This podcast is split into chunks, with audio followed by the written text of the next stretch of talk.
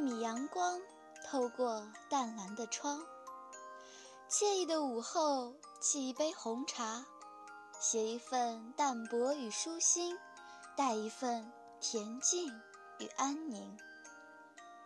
欢迎走进午后红茶。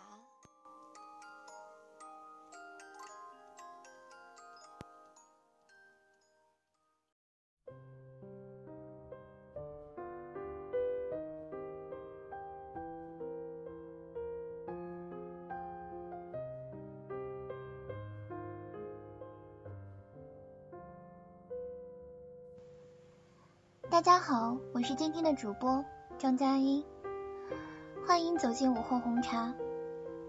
今天为大家介绍的是王家卫的电影《花样年华》。同许多人一样，最初对这部电影产生兴趣，是想欣赏张曼玉在影片里穿着各款旗袍袅袅婷婷走过去的身姿。然而，影片看到一半。是不得不重新定位王家卫频频拍摄这一组镜头的作用。它是一道鲜明有力的色彩，却也只是色彩。它的存在与电影中压抑的大提琴音乐一样，都是为凸显这样一个主题：最美好的年华与最糟糕的爱情。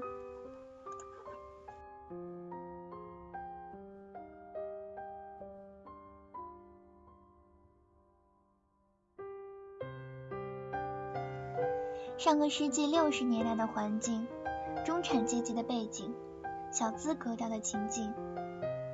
苏丽珍的职业是秘书，她懂得享受生活，有精致的妆容，一丝不苟的云鬓。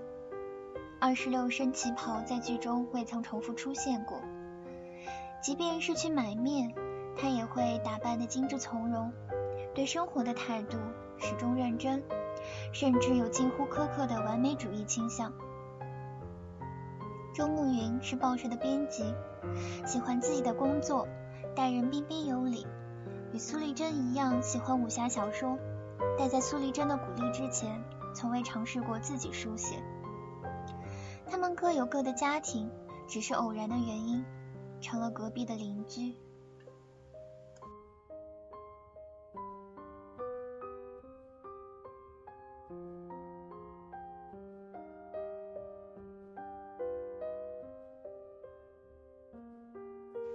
在这里要谈到王家卫对于不在场的在场演绎。影片中塑造了始终未曾露面的两个人：苏丽珍的丈夫，周慕云的太太。苏的丈夫经常去日本，年轻有为；周的太太在酒店上班，经常上夜班，年轻貌美。影片多次借助他人转达话语的场景，暗示观众，在苏与周频频碰面的同时，另外两个人。一定是如此，于是情愫暗生，自然是理所当然的事。当另外的两个人开始约会的时候，剩下的两个人便开始等待。苏日日穿着精致的旗袍去买面，神情疲倦，身姿落寞。周日日在小面摊上吃云吞，慢嚼细咽，眼神沉郁而寂寥。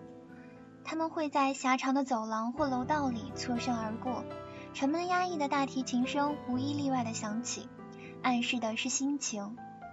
我们能意料到的是，必然会有故事发生，无法预料的只是结局。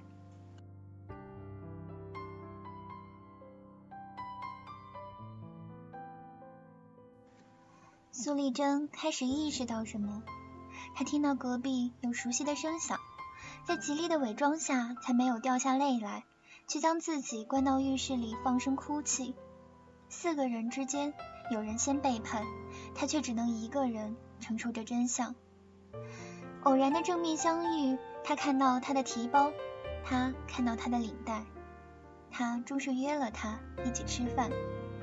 烟雾缭绕，绕了很长的弯，两个人才逐渐巧明意图。只是巧合吗？不是。原本以为只有一个人能扛的事忽然有了人一起分担只是这感觉多少有些悲凉。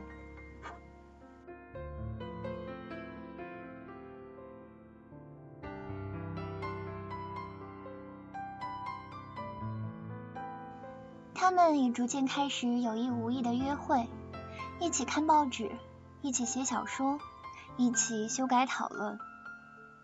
偶尔也会研究另外两个人在做什么，内心愤恨，却时刻提醒自己，我们不会像他们那样的，像是警钟，只不过这警钟只鸣给自己听。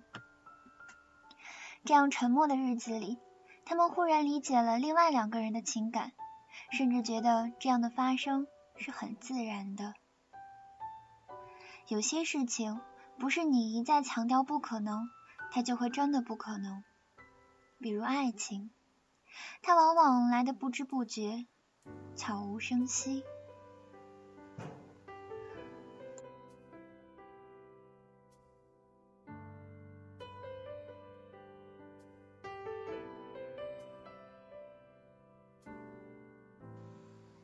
如果有多一张船票，你会不会跟我一起走？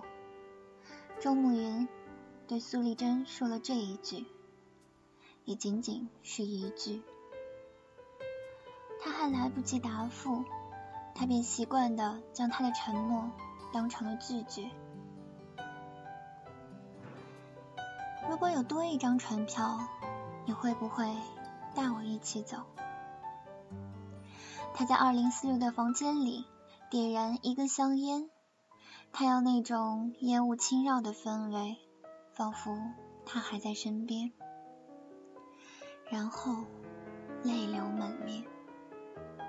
他已经走远，一年最好的年华又折过去一年。他打电话给他，他还记得他，那或许是他的勇气。然而，他不在。有些话语，外人永远不可转达。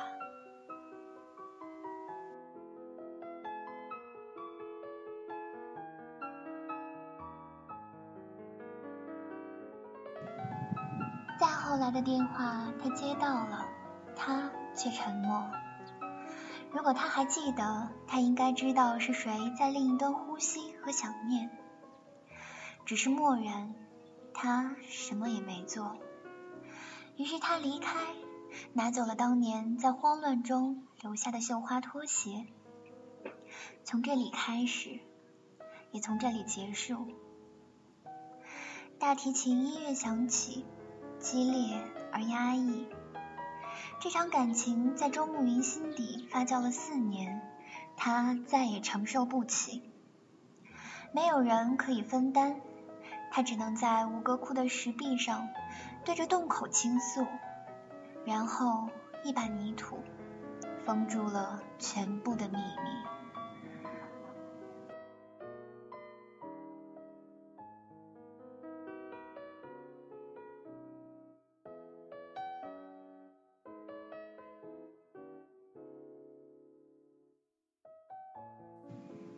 他的生活于滚滚红尘之中。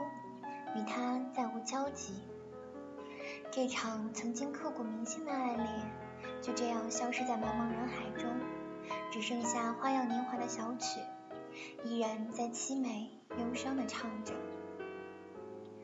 他不够勇敢，他坚持顾虑，于是只剩下分道扬镳。最美好的年华里，明明很相爱。却不能在一起，再凄美的故事，也只能称得上是最糟糕的爱情。于是王家卫说，那是一种难堪的相对。他一直羞低着头，给他一个接近的机会，他却没有勇气接近。他掉过身，离开，故事就这样收了尾。那些消失了的岁月，仿佛隔着一块积着灰尘的玻璃，看得到，抓不着。他一直在怀念着过去的一切。如果他能冲破那块积着灰尘的玻璃，他会走回早已消逝的岁月。然而，连这也只能是自我安慰。没有人能逆转时间，那个时代已过去，属于那个时代的一切也就都不存在了。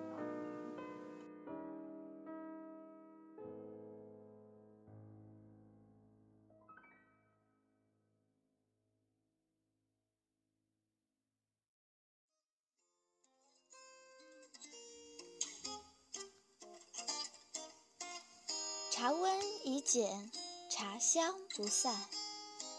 花开花落，茶沉茶浮，心情积蓄，味道几何？时间在音乐与文字中静静流过，下一刻就该是夕阳西下，漫天晚霞了吧？感谢您的收听。午后红茶，午后你的红茶。